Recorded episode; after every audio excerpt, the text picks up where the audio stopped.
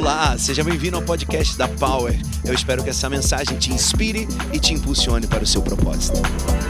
E hoje nós vamos falar sobre o tema vital para que você possa ir para o último ponto que é decida hoje a sua história, o processo da atitude. Uh, queridos, não tem como nós voarmos se estivermos muito pesados. Não sei se você tá, tem o costume de andar de avião, mas quando nós estamos num voo e o voo está muito cheio, os comissários ficam doidos né, para tirar mala, é, sobretaxar as malas, a fim de que você não leve mala, porque um avião pesado, ele tem dificuldade de decolar, ele gasta mais combustível, ele gasta mais motor, ele estressa mais as pessoas. E eu creio que o maior peso que a gente leva na vida são as mágoas. Sim ou não? Sim. É, quantos aqui são seres humanos? Deixa eu ver. Não, porque tem gente que parece que é máquina, né? Não sorri, né, né? não sente dor, não sente frio. E está tudo bem sempre. Quantos, onde estão os seres humanos aqui? Então, se você é ser, ser humano e já tem consciência disso, com certeza você já se magoou. Ou já magoou alguém. Olha para o ladinho e vê assim: você já se magoou, querido? Pergunta para ele: pouco ou muito? Muito ou pouco, João? E quando nós decidimos fazer esse caminho da vida poderosa, começando pelo tempo, indo pelo foco, dor e tal, nós decidimos nessa subida colocar como último estágio esse processo do perdão. Porque não vale a pena você viajar com mágoas. Não vale a pena você fazer um alto voo com um peso desse tamanho. Não vale a pena. Não adianta você ser uma pessoa cheia de atitudes, uma pessoa pá, 10, que todo mundo te celebra, mas o teu coração é um antro de mágoas. Não dá. Não dá para a gente viver sempre justificando ou vingando ou disputando com alguém que nos magoou. Não, não dá, não dá. Fala comigo assim: hoje, eu decido perder para o perdão. Amém. Você vai perder para o perdão hoje. Você vai dizer: perdão, eu perdi, eu vou soltar esse perdão. Ponto final. Eu não tenho mais força. Eu não quero mais levar. É como você escalar uma montanha com um saco de pedras nas costas. Não dá mais. Foi isso que pela manhã o pastor Júnior falou. Ele pregou, não pregou a minha mensagem, óbvio. Mas ele fala sobre isso, sobre uma transformação de alguém que o bisavô, o avô, o pai foram idênticos. Pessoas que maltratavam suas esposas e matavam seus filhos.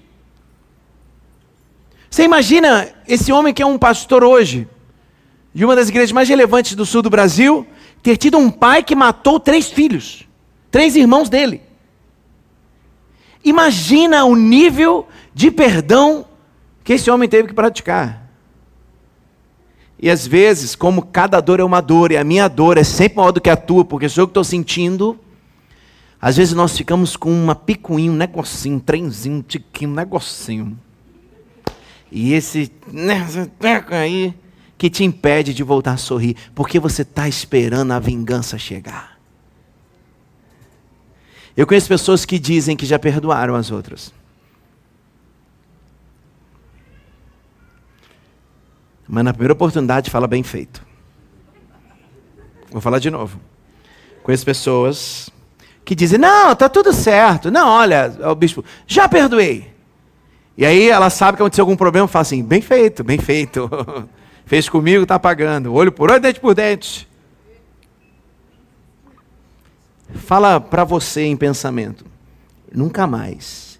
Eu, não, só em pensamento, irmão. É porque eu quis mudar a forma agora, para não ficar chato. Só em pensamento, fala assim, nunca mais. De novo? É pensamento, não é boca não, igreja. Vamos lá. Eu nunca mais vou dizer bem feito. Liberte o seu coração o processo do perdão. Queria ler o que está escrito no livro de Mateus, capítulo 6, versículo 12, que diz assim, bem simples: Perdoa as nossas dívidas, assim como perdoamos aos nossos devedores. Quem já fez essa oração? Quem mentiu nessa oração? Vou perguntar de novo. Vou perguntar de novo. Não disse que tem máquina? Eu falo que tem. Vou de novo, vou de novo. Quem já fez. Para quem não sabe, essa é oração de quem? De quem, gente? Pai Nosso. O pessoal titubeou. Pai Nosso, vai lá. De quem é essa oração? Quem já fez essa oração? E quem já mentiu muito fazendo essa oração? Muito obrigado à sinceridade de todos no ambiente. Obrigado. Perdoa as nossas dívidas como perdoamos os nossos devedores. É ruim, hein? Perdoa minha dívida, Senhor, mas ao meu devedor me pague. Eu não sou Deus. Alguém já deve ter falado isso. Eu já falei isso também. Deus te pague. A Natália falou: Deus te pague. Quem perdoa é Deus. Mas na hora de receber perdão, você está tudo bem. Mas liberar, nunca. Sabemos que falar sobre perdão é mais fácil do que viver perdão, sim ou não? Falar sobre perdão é mais fácil do que perdoar. Nem sempre falamos o que cumprimos o que falamos. E nem sempre falamos o que cumprimos. Conheço alguns experts em discurso de perdão. Mas na prática são péssimos. Eu nasci em 1981. Há tempo atrás. Tempo pra caramba. Nasci no Rio de Janeiro. E eu não tenho memória, nem lembrança do meu pai na minha casa tomando um café comigo. Eu não tenho nenhuma espécie de lembrança daquelas fotos que eu via eu com meu cachorro e meu pai. Eu não sei o que é isso. Tem uma foto, mas eu não sinto nada. Minha mãe, quando leu meu livro, chorou duas semanas, tomou coragem me ligou. E perguntou por que, que eu não falei para ela. E eu disse: Você já sofria tanto, para que, que eu ia botar mais um sofrimento na tua dor? Foram muitos anos, duas décadas, para que eu pudesse perdoar meu pai. Eu não sei o que é chegar em casa e meu herói falar assim: vamos tomar um banho de mangueira na varanda. Eu não, não tenho essa ideia. E minha mãe disse que, chorando nesse dia que ela me ligou, ela falou: Filho, teu pai brincou com você. Eu falei: Mãe, com quantos anos? Não, você tinha um, ano, um ano e pouco. Eu falei: Ah. Oh, mãe, eu não sei se você sabe, mas. A gente não lembra das coisas de um ano de idade. E eu cresci com um rombo. Ou melhor, eu nasci com uma cratera. E olha, que não era só uma cratera gigante, mas era uma casa onde eu morava. E o chão dessa cratera chamava-se mágoa. A mágoa é terrível. A mágoa é que azeda as coisas. O problema não é a gente errar. Quem que já errou? Obrigado. Vocês estão mais sinceros. Eu já errei muito. O problema não é errar. Porque você erra e, e pede perdão, conserta. O problema é a mágoa que fica. É isso que azeda o leite todo. É isso que azeda a amizade. É isso. A mágoa talvez seja o sentimento mais dilacerador que um ser humano pode ter. Porque a gente fica remoendo aquele negócio. Quem já teve muita mágoa aí? Ou um, um pedacinho só, vai. Aquilo, aquilo fica dentro de nós. Parece, é um corpo estranho dentro de nós, nós não, não nascemos para viver magoados. É essa mágoa que nos impede de agir novamente em fé, agir novamente em amor, agir novamente em confiança, agir novamente a partir de uma verdade. Geralmente, quando nós somos muito magoados, quando a gente é muito ferido, nós colocamos uma máscara e uma armadura e a gente sai para a rua vestido desse jeito. Ei, querido, estamos em novembro, o carnaval já passou, tire a sua máscara. Não tem mais por que viver de máscaras. Ah, Deus não pode abençoar quem você finge ser. Deus não pode abençoar a, a, o personagem que você criou. Deus ele pode sim abençoar você cheio de dores, escangalhado do jeito que está. Ele pode sim colocar a mão sobre você e fazer de você uma nova pessoa. Amém ou não amém? Amém ou não amém? Mas se você continuar com essa vida mascarada, se você achar que tua vida é um carnaval, festa em festa, máscara em máscara, não, tem como. Porque ele tem compromisso com os reais. Deus não tem problema com a tua dor, sabe? Quem tem problema com a tua dor é religião, que diz que você não pode. Que isso? Você é um super crente. Jesus morreu por você, está tudo resolvido. Eu sei que ele morreu por mim, está tudo resolvido quanto à minha salvação. Mas e a minha vida nessa terra? Como eu vou fluir? É óbvio que eu vou ter problemas, é óbvio. Então eu cresci fundamentado nessa mágoa, nessa cratera, nesse buraco. E minha mãe disse que meu pai virou para ela e falou assim: Olha, é, eu, eu, sou católico e tal, mas faz o seguinte, leva ele para a tua religião, porque eu não pratico muito. E eu fui levada para a religião da minha mãe, que é a religião evangélica, né? Uma igreja chamada presbiteriana, uma igreja clássica. E para mim era um horror sair aos domingos pela manhã. Por quê? Porque todo mundo tinha um pai na igreja e eu não tinha. Eu tinha que falar que eu era filho de pais separados. Cadê os filhos de pais separados aqui? Só nós sabemos a dor que é. Sim ou não? Nos conectamos agora. Só nós sabemos a dor que é quando a gente chega num lugar e está todo mundo com o pai e a gente fala assim. Hum. Porque uma coisa é o pai falecer, já está resolvido. Ponto. Voltou para Deus. Ok. Dói, mas está resolvido. E quando ele não aparece para você? E quando você vai para o campeonato, a final do campeonato de futebol de salão, e ele não aparece? Mas os pais dos seus amigos estão lá. Quem já passou por isso? Faça uma analogia, talvez não com futebol de salão, mas faça uma analogia. Quem já passou? É um rombo que abre. E esse rombo vem todo permeado de ódio, de mágoa, de falta de perdão. E ali eu quero dizer uma coisa: se a gente não tomar cuidado, ali fica um ambiente até gostoso de viver. É? Porque a gente se acomoda, acostuma. E a gente se acostuma com essa dor, com essa mágoa, e a gente vai ali vivendo. Eu preciso te contar uma história. Nem tudo que é confortável e quentinho é bom para se viver. Uma caquinha também é quentinha. Mas é uma caca.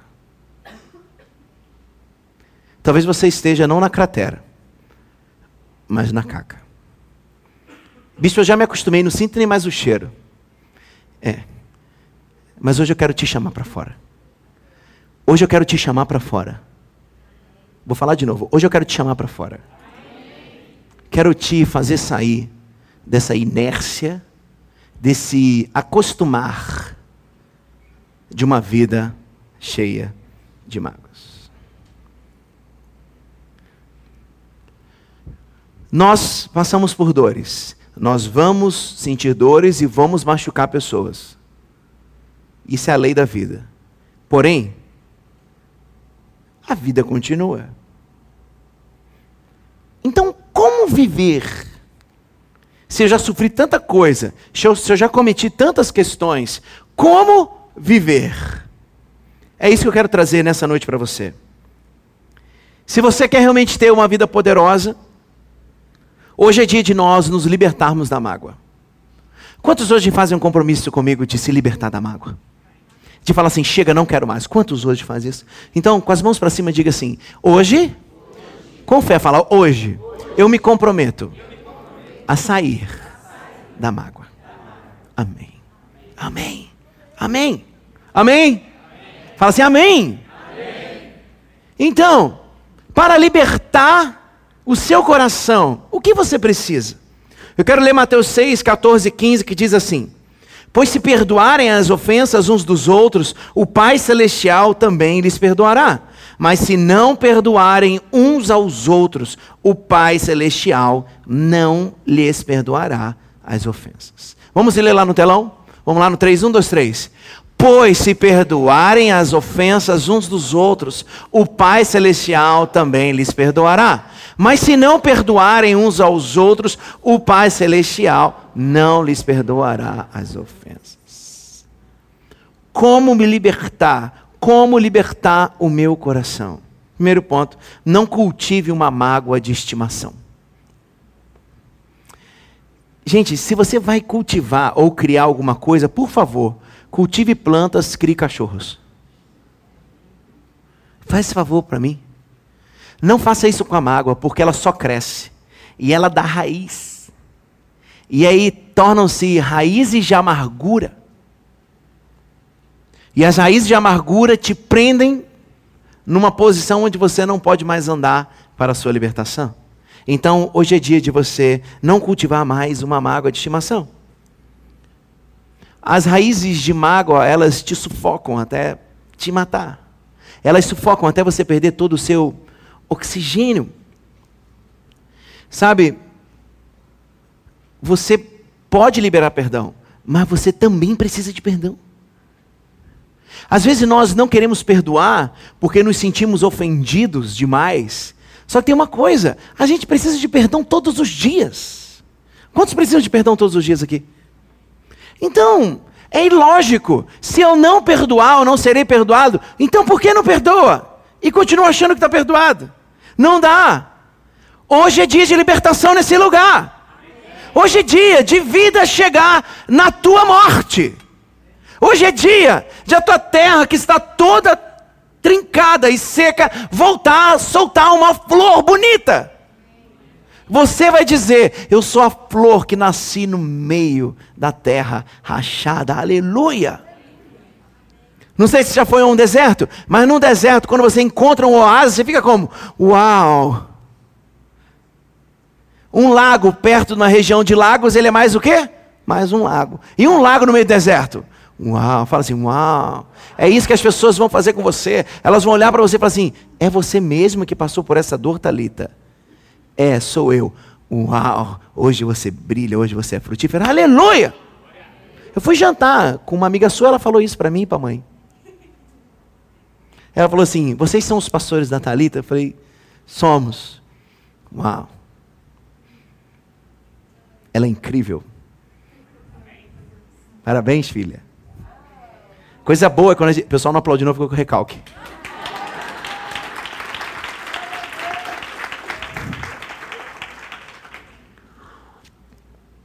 Duro é quando a gente chega num lugar e a pessoa fala assim: Você é pastor do Breno? Mentira, filho. Toda vez que o pessoal fala, você é pastor do Breno, fala assim, aquele menino é criativo. Falei, é ele mesmo, meu filho criativo. Fala, mil coisas, eu pego uma só, falo, filho, isso aqui é genial, aleluia. Vamos fazer um negócio com isso aqui, filho. Deus é bom, né, filho? Coisa boa. É as pessoas olharem para nós e falar assim, uau, é você mesmo? É como olhar para Paulo e falar assim, como? Como pode ser essa igreja tão amorosa vindo do Carlos Damasceno? É porque vem, não vem de mim, vem de Deus. Aleluia! Aleluia! Vem daquele que é o Pai das luzes, que não muda. É aquele que não tem variação alguma. Ele é amor e ponto, acabou. E até rimou. Glória a Deus. Algumas perguntinhas para vocês. Quantas vezes você sabia exatamente o que Deus queria que você fizesse, mas você não fez? Responda com assim, com sussurros e gemidos inexprimíveis. Quantas vezes você sabia exatamente o que Deus queria que você fizesse, mas você não fez? Ou sabia que Ele gostaria que você dissesse, mas não disse? Ou sabia que Ele queria que você entregasse, mas você não entregou? Quanta... Acabou? Vou avançar. Quantas vezes você sabia que estava fazendo algo errado? E que não deveria estar em certos lugares? Mas fez e estava. Quer se levantar e sair correndo? Se olharmos para dentro de nós, teremos mais compaixão das pessoas que estão ao nosso redor. A gente só vai conseguir perdoar as pessoas no dia que a gente entender o lixo que nós somos. Porque a gente não perdoa, porque partimos do princípio que a gente é bom pra caramba. Esse é o problema. Tá aí o ponto de não perdoar. É igual aquelas pessoas que gostam de dar ideia para tudo, já reparou? Os críticos. O, a, toda crítica é um, é um autoelogio. Pode ficar tranquilo. Então, quando a pessoa vier te criticar, tu fala assim, está se elogiando, né, querido? Você está me criticando a partir da sua ótica. Você faz o certo, eu faço errado. Ah. Só que a, o cerne da vida é olhar para dentro de nós e descobrirmos quem nós somos. E a partir daí, vivemos uma vida para além de nós. É isso que nós vamos ser. Fala comigo assim, hoje. Fala toda a igreja, hoje eu vou destruir. Fala com fé, fala, hoje eu vou destruir o jardim da mágoa na minha vida. Aleluia, aleluia, aleluia, aleluia. Taca fogo nesse jardim aí, meu irmão. Chama aqueles cachorros que são destruidores de jardim. Já viu os cachorros? Não pode ter ele, que eles destroem o jardim todo. Coisa horrorosa, né? Chama ele para entrar hoje no teu jardim da mágoa. Pede para ele explodir o teu jardim da mágoa. Hoje é dia de você sair daqui curado. Em nome de Jesus de Nazaré. Lucas 23, 34 diz assim: Pai, perdoa-lhes, pois não sabem o que estão fazendo. Ponto 2. Se o primeiro ponto é não cultivar um jardim da mágoa, ponto 2 é decida não ter razão.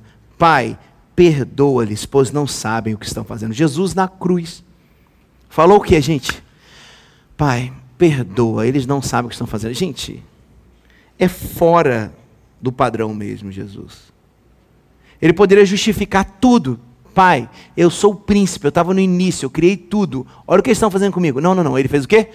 Pai, perdoa-lhes, eles não sabem o que estão, o que estão fazendo. Decida não ter razão. Feche seus olhos, eu quero orar por você. Curva a sua cabeça assim, bem baixinho. Quero orar por você.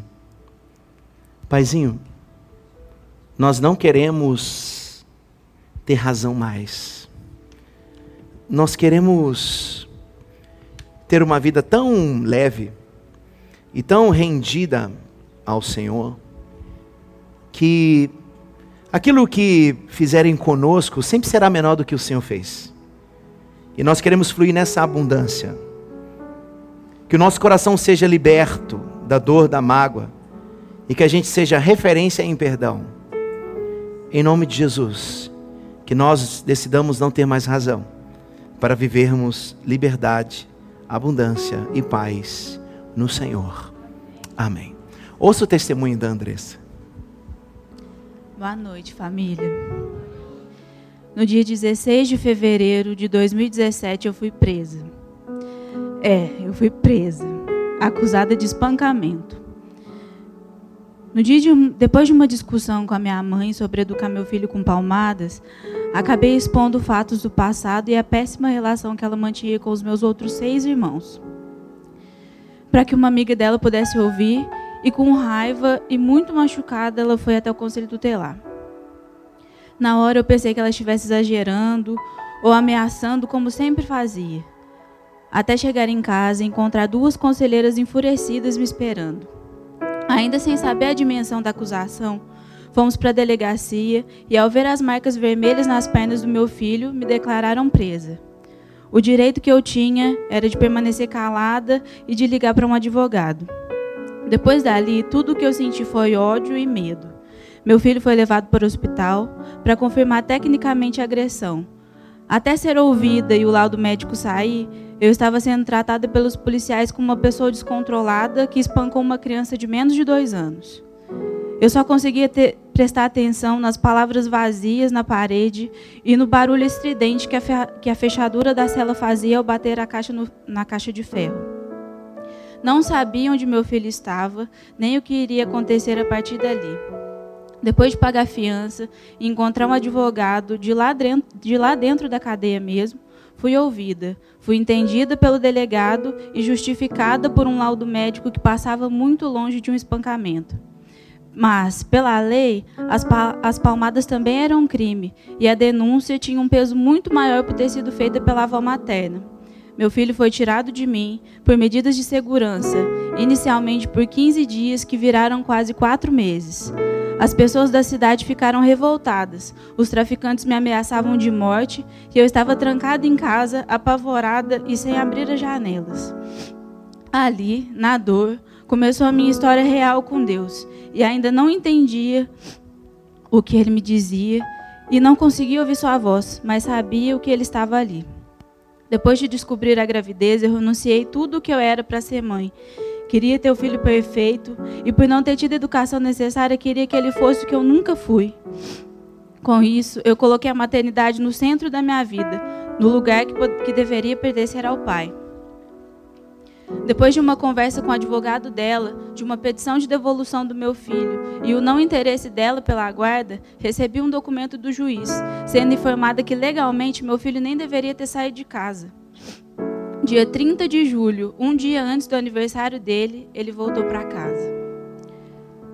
Me mudei de cidade duas vezes tentando me esconder dos olhares de acusação, sem sucesso, até que na terceira tentativa papai me trouxe a BH com uma entrevista marcada para trabalhar no shopping e sem lugar para deixar meu filho.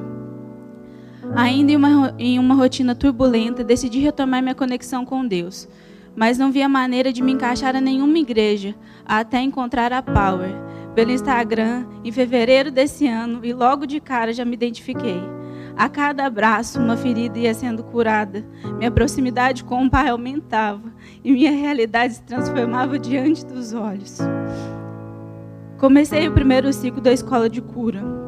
O meu compromisso com Deus era não deixar de ir a, nenhum, a nenhuma das 30 semanas e obedecer toda a palavra que me fosse dada lá. Na 23 semana, fui desafiada a perdoar.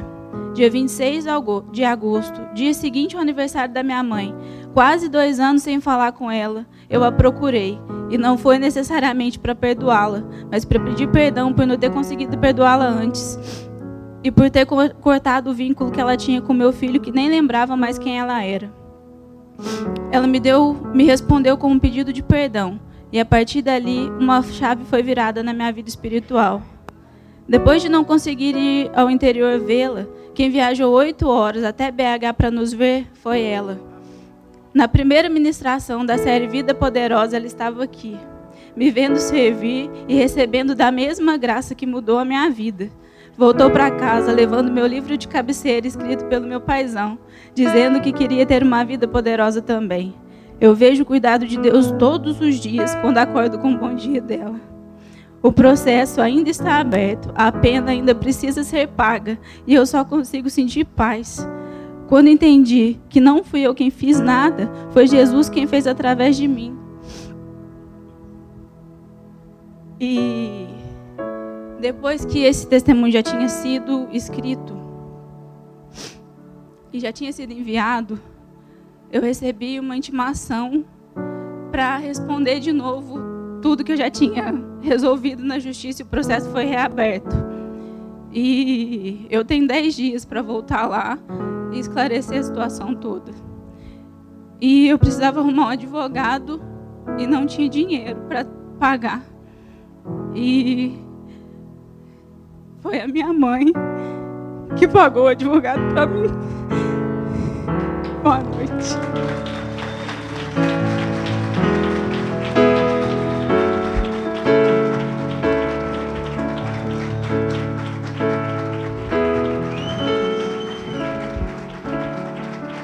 Decida não ter razão.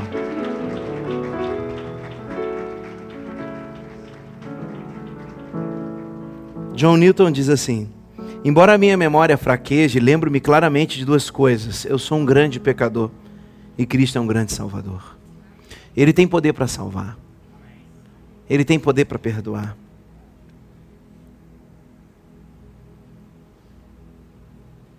Hoje é dia de você voltar a perdoar.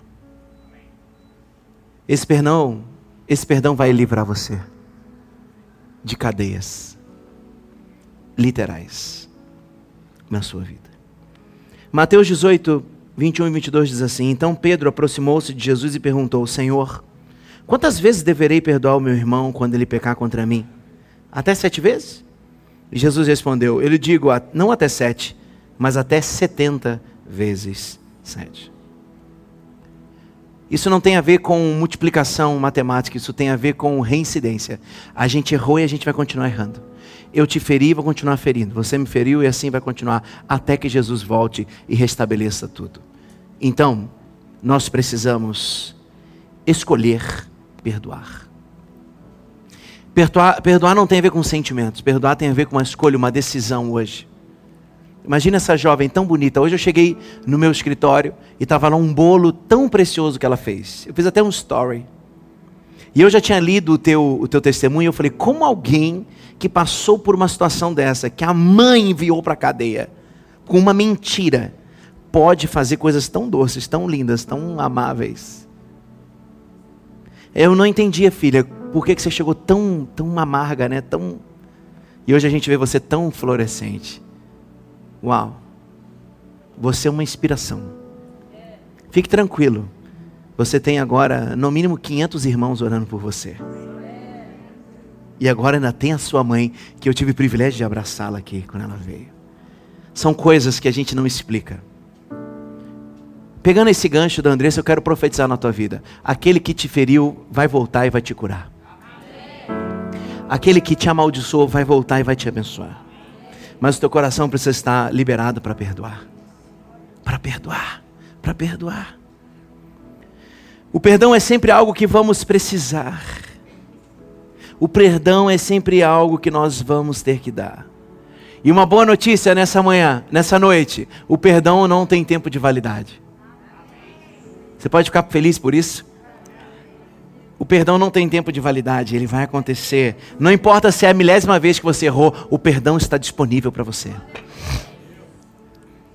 Stephen Furt que diz assim: o perdão não apenas coloca você na estrada certa, mas como também te mantém nela.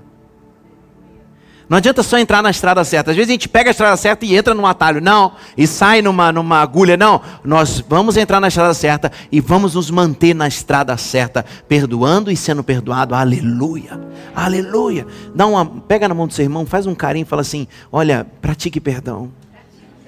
Fala, pratique perdão, pratique perdão, pratique perdão. E eu escrevi uma coisa que diz assim: Perdoe o ato e os efeitos colaterais do ato. Preste atenção, quero te explicar isso. Perdoe o ato e os efeitos colaterais do ato. O que, é isso, bispo? É, um exemplo. Eu sofri um dano feito por alguém. E eu fui lá e perdoei aquela pessoa. Aí eu estou um dia passando no shopping, vem um cidadão e fala assim: Nossa, foi com você que aconteceu aquilo, né? O que, que volta dentro de mim? Aquele ódio. Então perdoe o ato e os efeitos colaterais do ato. Porque não adianta perdoar só o ato. Durante muito tempo haverá efeitos colaterais. Você que teve um casamento destruído, já perdoou o cidadão. Aí vem alguém e fala assim: Ei, te abandonou, né? Perdoe o ato e os efeitos colaterais desse ato. Não ache que é tão simples o perdão. Sabe, o único que poderia te condenar resolveu te perdoar. O único que poderia te jogar na prisão decidiu te libertar e te livrar. E te trouxe aqui nessa noite para limpar o teu coração e você sair por aquelas portas flanando. Você vai sair por aqui hoje, por aquelas portas, como se fosse uma pena, de tão leve que você vai sair desse lugar. Talvez essa não é uma mensagem que você vai sair explodindo. Hoje você vai sair leve, você vai dormir em paz. Se a tua cama é dura, você vai falar assim: Uau, está tão macio. Não, você que ficou leve. A tua consciência ficou leve. O maior peso que a gente carrega é o peso da consciência pesada. O peso da falta de perdão. Colossenses 3, 13 diz assim: Suportem-se uns aos outros e perdoem as queixas que tiverem uns contra os outros. Perdoe como o Senhor lhes perdoou. Quarto ponto.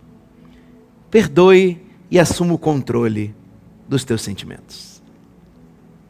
Quando eu perdoo, eu tomo de volta o controle.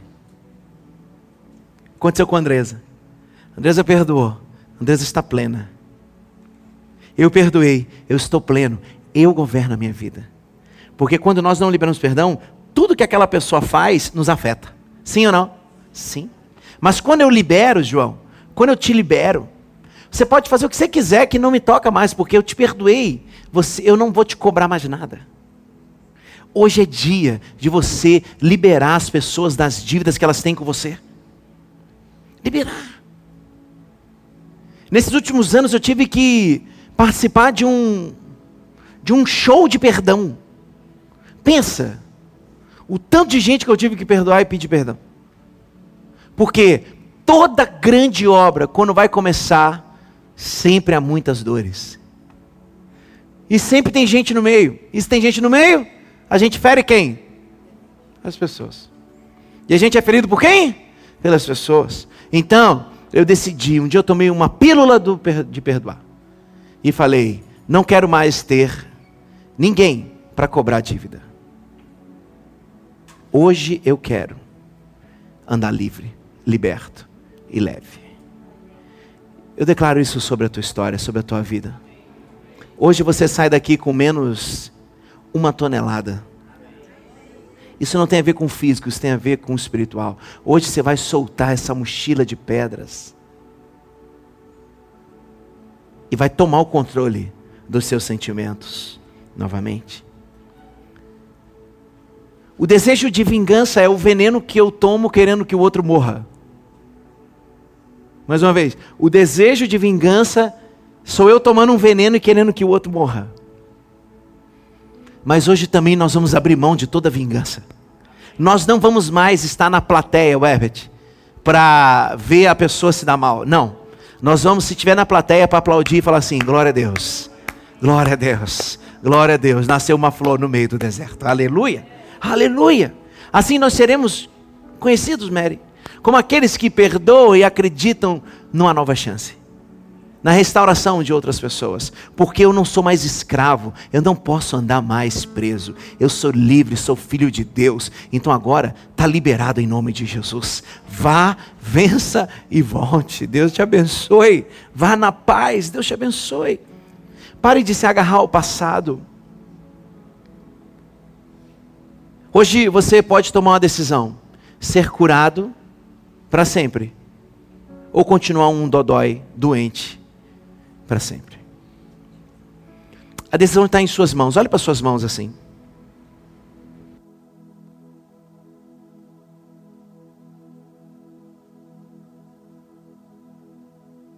Olhe para suas mãos. Fala assim: a decisão. Toda a igreja fala: decisão, está nas minhas mãos. O que você vai fazer com o que está em suas mãos?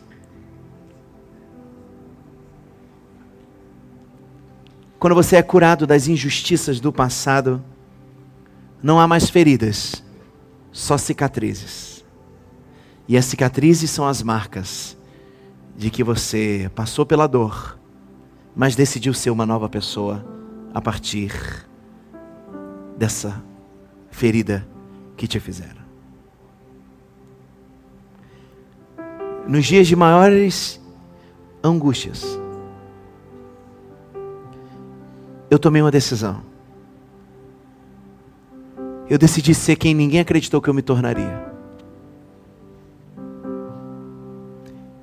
Nem a minha família acreditou. Mas eu aproveitei a minha maior dor, ou as minhas maiores dores que vieram tudo de uma vez, para transformar a minha história numa história que ninguém acreditou que eu escreveria. Talvez você esteja aqui sentindo muitas dores. Talvez você entrou aqui porque você encontrou, ouviu falar que aqui é um lugar onde as pessoas são amadas.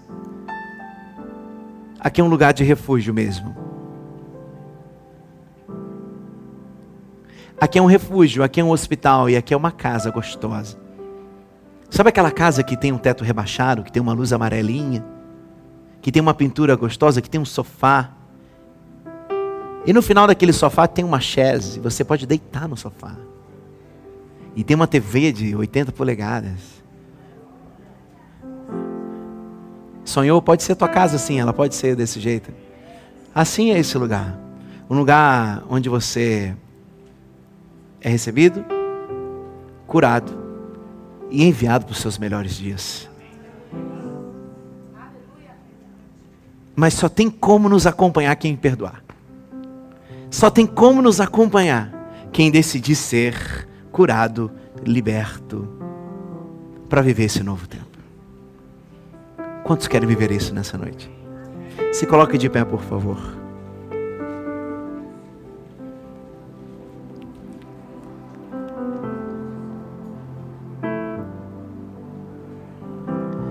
Se um dia alguém quiser definir a gente, que ele nos definam como pessoas que amam e perdoam. Deixa esse negócio de competente, excelentes, profissionais, deixa isso para lá. Isso é tudo secundário. Que sejamos pessoas que amam e que perdoam as pessoas. E eu quero encerrar essa noite lendo o que o apóstolo Paulo escreveu aos Filipenses, que diz assim: Irmãos, não penso que eu mesmo já tenha alcançado, mas uma coisa faço, esquecendo-me das coisas que ficaram para trás e avançando para as que estão adiante, prossigo para o alvo a fim de ganhar o prêmio chamado celestial de Deus em Cristo Jesus. E último ponto da noite é: perdoe e recupere o seu propósito de vida. A falta de perdão nos prende lá no passado.